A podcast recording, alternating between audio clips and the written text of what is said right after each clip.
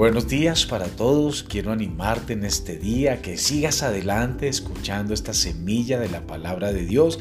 Esto te ayudará a fortalecerte en la fe, a permanecer adelante, a construir cada promesa que Dios tiene para cada uno de nosotros.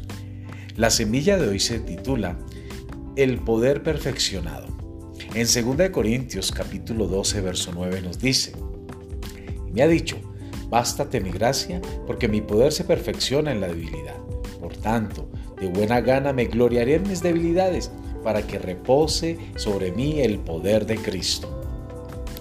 Cuando se encuentra ante una situación muy difícil en la cual usted no tiene la fuerza o la habilidad para poder manejarla, ¿se siente tentado a darse por vencido y aceptar la derrota? No lo haga.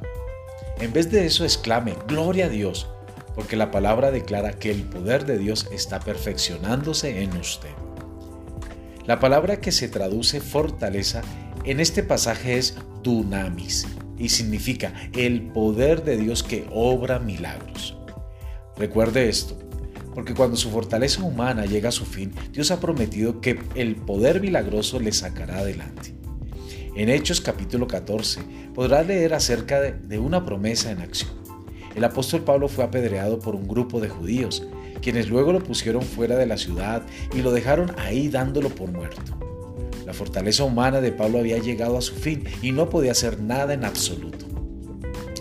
Pero los discípulos vinieron, lo rodearon y oraron por él, y el Señor lo levantó, y Pablo pudo seguir adelante. En otras palabras, cuando a Pablo no le quedaba ninguna fuerza humana para poder hacer algo, el poder de Dios que obra milagros fue suficiente para él y lo hizo vencedor en esa situación, a pesar de su debilidad. Entonces, si hoy estás enfrentando alguna adversidad, si estás enfermo y la medicina de nada te sirve, si sus finanzas se encuentran fuera de control, si su familia se está desintegrando, si algún vicio lo tiene esclavizado y no puede librarse de él, usted ha llegado al fin de sus fuerzas sin poder lograr nada. Entonces, regocíjese, porque cuando las fuerzas humanas llegan a su fin, el poder milagroso de Dios comienza a manifestarse en su vida. Crea solamente, crea, y la gracia de Dios le bastará. Que el Señor les continúe bendiciendo.